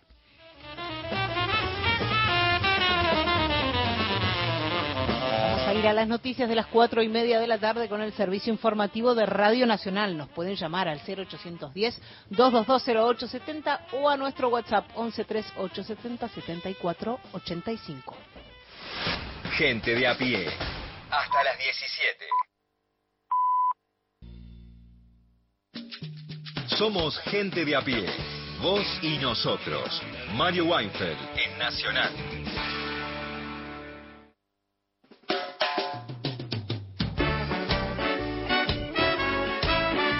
Patricia de Caballito en nuestro WhatsApp. Buenas tardes amigos. Mario, me emocionaste. Gracias por tu coraje en el decoro de tu editorial. Bueno, Horacio Ferrer compuso para Piazzolla muchísimas, muchísimas letras, muchísimas canciones, como Balada para un loco, Chiquilín de Bachín, lo que estamos escuchando, Preludio 3001, eh, María de Buenos Aires. Y tal vez fue el que hizo popular a Piazzolla, porque hay que decir la verdad, ¿qué sería de Piazzolla sin Ferrer? Gracias. H de la ciudad de Buenos Aires dice, es rara la ejecución del médico en Morón y muy oportuna para cierta política. Qué lindo, la Pame Merchan, su papá, gran guitarrero, mejor traumatólogo, que se costeó la carrera de medicina cantando en Córdoba. Una belleza. Gracias, gracias por la columna y gracias por difundir esta belleza de la PAME y su compañero Mateo, que tienen un dúo tan hermoso. Gracias. Desde Olivos, evidentemente, eh, se tomaron la cínica costumbre de hacer injusticia con Santiago Maldonado en días previos a las elecciones. Ahora sobreseen a los gendarmes implicados. Un manifestante muerto por violencia institucional, vandalización de placas de estudiantes y profesores desaparecidos, etcétera. Nos escupen en la cara y no reaccionar proporcionalmente no me parece de una sociedad virtuosa. ¿Qué es la democracia? ¿Solamente votar cada dos años? No lo creo. Abrazos, dice Mónica desde Olivos.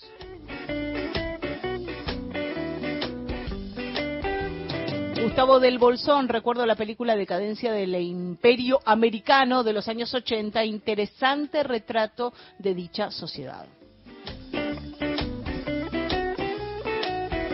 Luis nos escribe desde Becar, dice en la ciudad de Buenos Aires la policía mata a la gente, los trabajadores y los pasajeros del subte son obligados a respirar sustancias cancerígenas y los docentes deben trabajar en plena, debieron trabajar en plena pandemia de COVID. La reta es inhumano, dice Luis de Becar. Olga de General Pacheco, estimado Mario, muy bien en explicar y repetir eh, la explicación. Gracias al respetable presidente, quien se merece nuestro respeto enfrentando muchas situaciones, dice Olga de General Pacheco.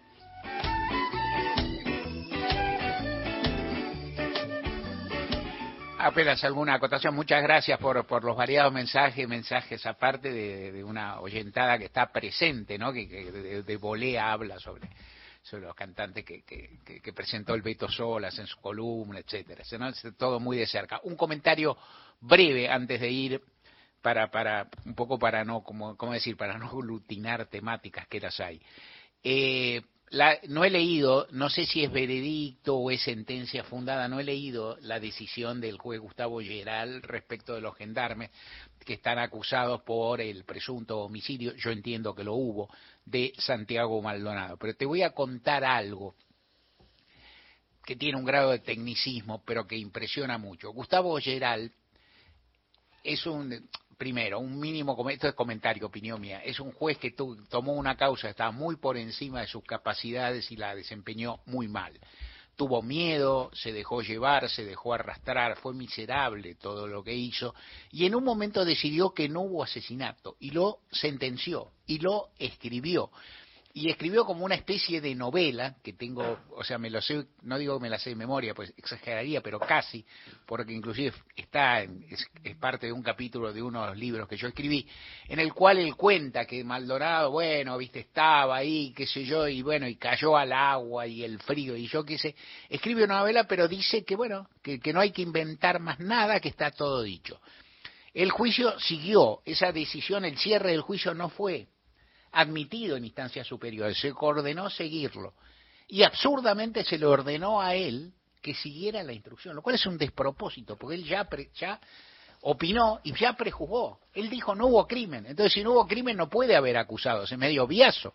Y si él dijera que los hay después de, de años, porque todas estas cosas entre una instancia y otra, ante el mismo juez que prejuzgó, o sea, todo lo que hubo, más allá de que toda la circunstancia del caso que uno conoce, que conocen y que también conocen tantos colegas y tantos periodistas y, tanta, y también la familia y Sergio Maldonado, a quien uno le envía, y hará algo un poquito más, un abrazo a la, a la distancia es una enormidad, o sea, es una ridiculez, al margen de todo lo demás. Es un pésimo fallo de por sí, pero el juez tendría que haber tenido el decoro de apartarse. Es miserable lo que hace ese juez, es miserable lo que hizo en todo el juicio y es una injusticia para Santiago Maldonado, para su familia y para los que levantaron su nombre y su recuerdo como, como bandera.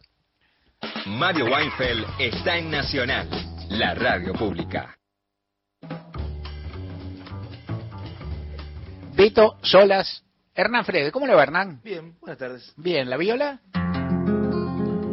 Está muy bien la viola, la vemos bien templada. La Hay algunas cuerdas nuevas ahí por ahí. ¿Hay algunas cuerdas nuevas? ¿Y locas viejas? Eh, no sé, yo qué sé. No, digo para, para, para alternar. La séptima, ¿cómo viene? Bien, bien, eh, bien, bien. Hay una inversión ahí. ¿se Sí, esta, nueva? esta le- Algunas. alguna, alguna, alguna. Beto Solas, tema. Decíamos de La Pampa. Es lindo irse a La Pampa hasta ahora y cantar a este Roberto Giacomuzzi y a Lalo Molina y este himno de La Pampa que se llama Huella de ida y vuelta.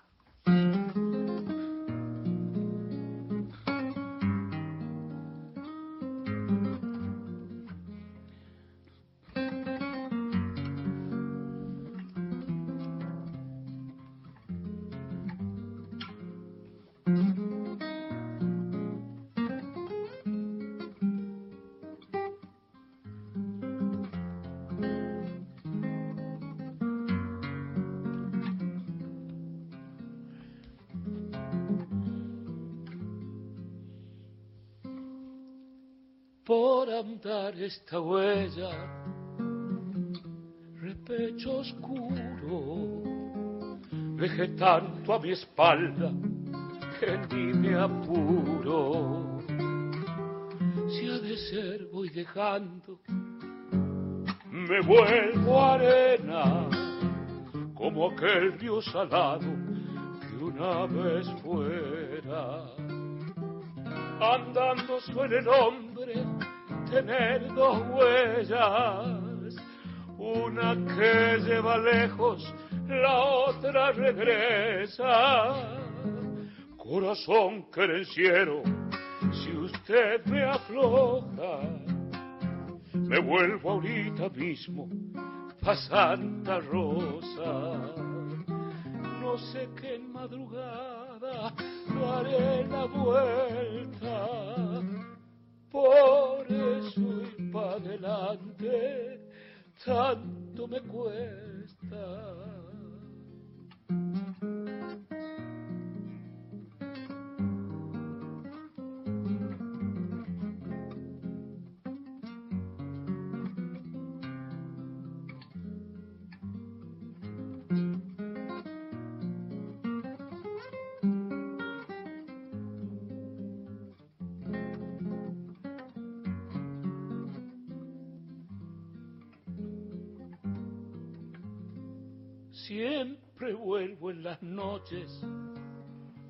Desde la ausencia, huella de rastro fresco, lenta paciencia, tanto amor distancioso, mi niña amada, quemará nuestras bocas, tal vez mañana huella tosca y espinas cuando se aleja.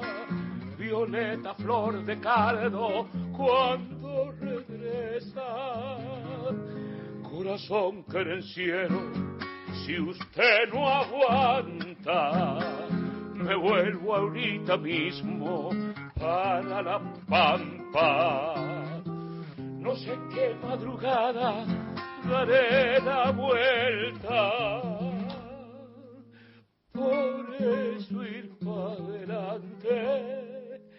Tanto me cuesta.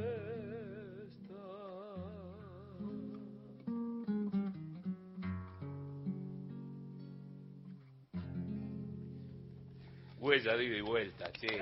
Qué lindo, bravo. Como un Silalo Molina. Hernán Fredes, un guitarrismo bien de la pampa. ¿Y qué voz? De estas horas, che. Vamos, bien. Temporada invierno. Nacional. Todos los climas.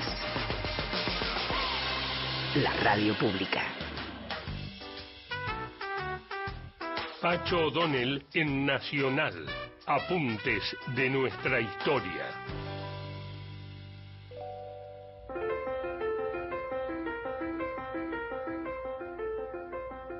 Muchos factores se oponían a que el interior del país, las provincias, compartieran las opiniones y los proyectos políticos de los notables de Buenos Aires.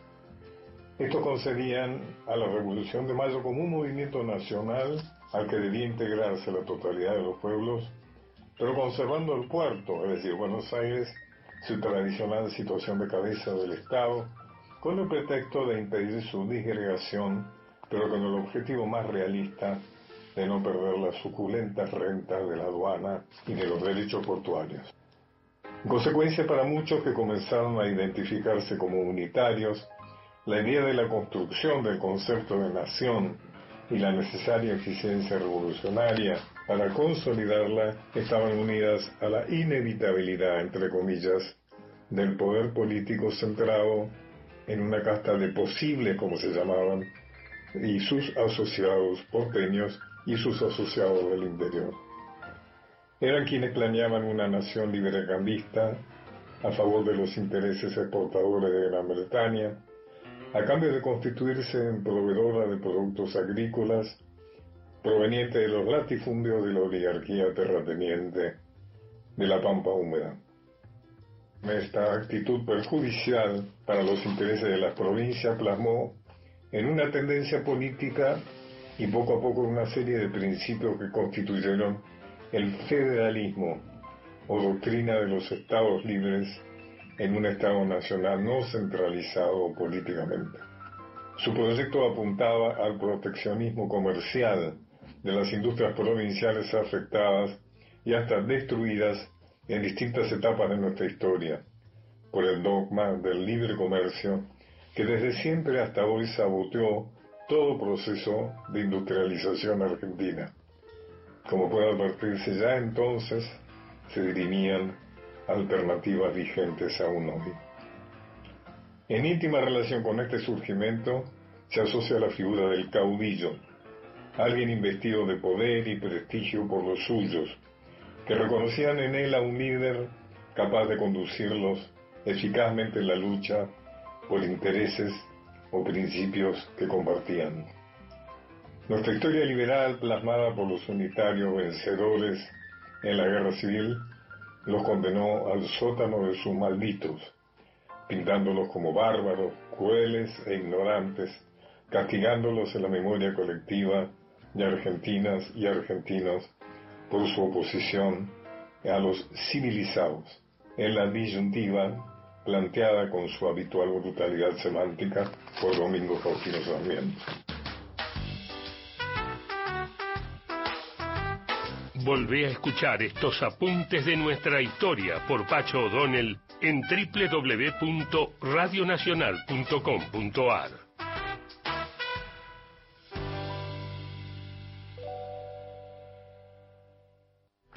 Este 13 de agosto, seamos cada vez más los que votamos por la democracia. Conoce más en argentina.gov.ar barra elecciones. Elecciones 2023. Argentina Presidencia.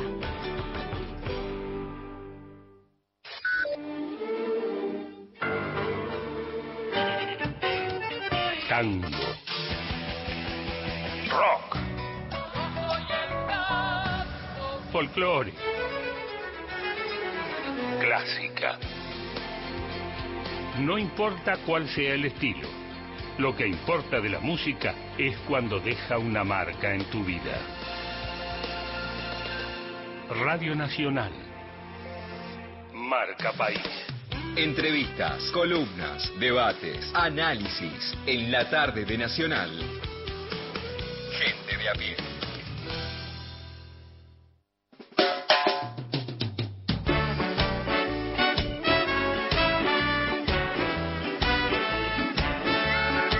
Gaby de Jujuy en nuestro WhatsApp, otra vez la policía maldita de la ciudad de Buenos Aires asesinando manifestantes. Actúan impunemente siempre con la complicidad de Rodríguez Larreta, eh, siempre justificando los asesinatos. Ya lo dijeron Mauricio Macri y Patricia Bullrich, hay que reprimir hasta matar y lo están cumpliendo, dice Gaby desde Jujuy y Marisol de San Fernando. Mario, cuántas cosas miserables pasan con Santiago Maldonado, con su memoria, pienso en su familia, su hermano, luchando por esclarecer el caso y un juez comete este despropósito para con ellos. Si la patria es el otro, ¿cómo no sentir dolor por ese fallo? Poco cambiaron las cosas, diría nada.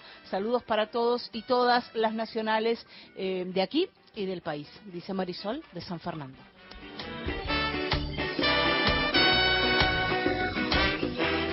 El, tramo final de nuestro programa. Recuerdo, y por qué no, te insisto, el, el domingo se vota, el lunes programa en horario habitual de 15 a 17 con un programa bastante especial, más monográfico de lo que suele ser nuestro, pero también tendrás música, tendrás otras columnas, pero habrá bastante tratamiento, por cierto, acerca de las elecciones del día anterior. Te dije, dicho muy rápido, en primer lugar, un enigma, ¿cuántas personas votarán? Se supone que hay una merma, la hubo en la mayoría de las elecciones provinciales, el ausentismo algo revela, como en mi visión de la democracia, no soy quien para decirle a cada uno lo que debe hacer, yo creo que sería más expresivo que aquellas personas que están en desacuerdo votaran en blanco, que no es lo mismo. Yo no soy un devoto del voto en blanco, si la memoria no me engaña, que me puede engañar, creo que no, no voté nunca en blanco, en todas las elecciones que sucedieron en la Argentina, y voté cosas variadas, no vayas a creer. Voté, voté mayoría, fuerzas que pretendían mayoría, fuerzas que pretendían minoría, candidatos muy minoritarios porque estaba disconforme. Este es mi punto de vista, es opinable. Pero me parece mejor, vas, te presentas y voto en blanco y decir que hay un rechazo a las opciones y no una hipertraducción de tu ausencia, que se puede traducir de otro modo. Segunda cuestión, lo dijimos, el, quienes son eliminados en, la, en, la, en las en las primarias que tienen mucha importancia. Las hay a nivel nacional, las hay en la provincia de Buenos Aires. Hay elecciones provinciales a gobernador, importa, importa cuál es la fuerza que saca más votos, importan los, los porcentajes relativos.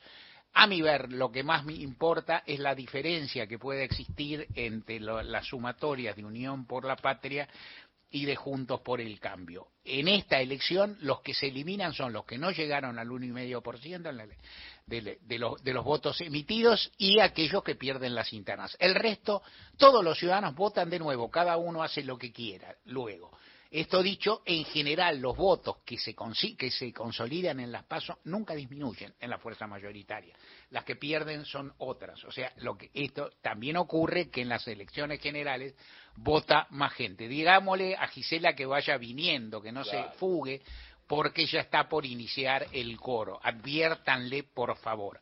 Y efectivamente, esto dicho, nosotros empezamos a despedirnos, vamos a cantar, vamos a, vamos a, tenemos un coro muy, muy importante con todo, con, con, acá llega, en fin, con la producción, con todo, nos falta la bella voz de Nicolini, que, que, que hoy, por cuestiones personales no está y que va a volver a estar el lunes. Tema, Beto, tema precioso que vamos a cantar y, y no ejecutar.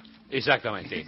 Tonada del viejo amor, oh, un tema. Eh, Mario, sí. eh, Falú y Jaime Dávalos, un himno de la tarde, lindo. Y hoy Violeta, que es la que le da, la que nos asesora para darle carácter a la obra. Carácter, dice, es una bella expresión. Claro. Dice, tiene que ser un andantino cantabili con il ricorde di un amore, un andante bruciante. Cálido, dijo. Bruchante. Sí, más que chante, que es casi, ardiente. casi ardiente. Ardiente. Brucha. Pero ella Sí. tiene una versión con urbana turdera, ¿viste? Eh, claro, ¿Eh? correcto. Delicado, cálido. Bueno, en la viola, vamos.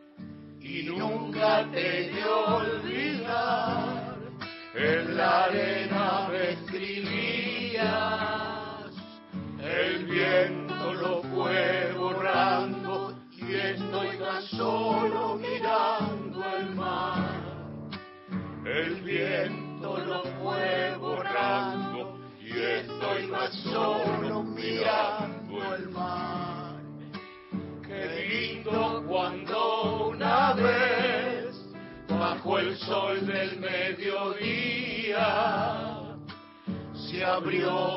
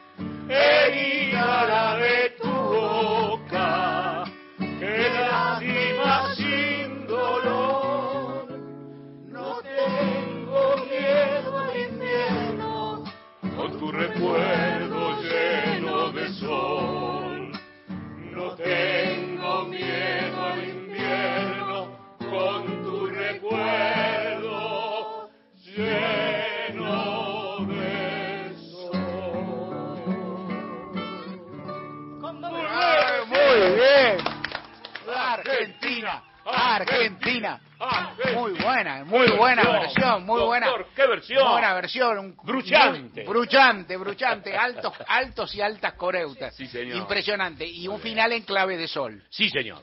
o sea, antes no sé qué fue, pero el final fue de sol. Se vota el domingo. Ojalá que puedas votar, ojalá que participe mucha gente. En general, las elecciones nacionales en la Argentina son elecciones limpias con alta participación. Está en duda este factor. Ojalá que no, o- ojalá que en definitiva se devele con la presencia ciudadana la capacidad, el derecho de las personas de votar su destino es un derecho fundamental. Uno prefiere el pueblo, alguna vez en otra época, uno decía que el pueblo nunca se equivoca. Con elecciones cada dos años y a veces más de una por distrito, medio complicado que el pueblo no se equivoque nunca. Vaya uno a saber cómo es. Esta reflexión surgía en épocas en que había elecciones que eran referéndums o consultas populares sobre la dictadura. Y entonces el pueblo no se equivocaba. No se equivocaba por lo menos en el rechazo a la dictadura y la búsqueda de salida. A medida que la democracia empieza a tener más grises y más secuencias, esto es más difícil. El pueblo tiene derecho a equivocarse en términos de si, si- si existe tal cosa en lo que concierne a sus intereses. Uno desea, obviamente uno tiene una vocación, tiene una posición y tiene una postura, cree que hay riesgos en la Argentina, lo hablaremos más adelante, pero en todo caso lo importante es que los argentinos voten, voten masivamente en paz y ejerciendo sus derechos. El lunes nos volvemos a encontrar, programa especial, nos despedimos con buena música Fossati, una versión interesante, meritoria, También, también. también, El también, también así como la es que acaban de escuchar. nobleza obliga. de Tonada del Viejo Amor tuvimos que conseguir dos artistas de vasta trayectoria, eh, Juan Carlos Baglietto y Lito Vitale, a ver qué pueden hacer.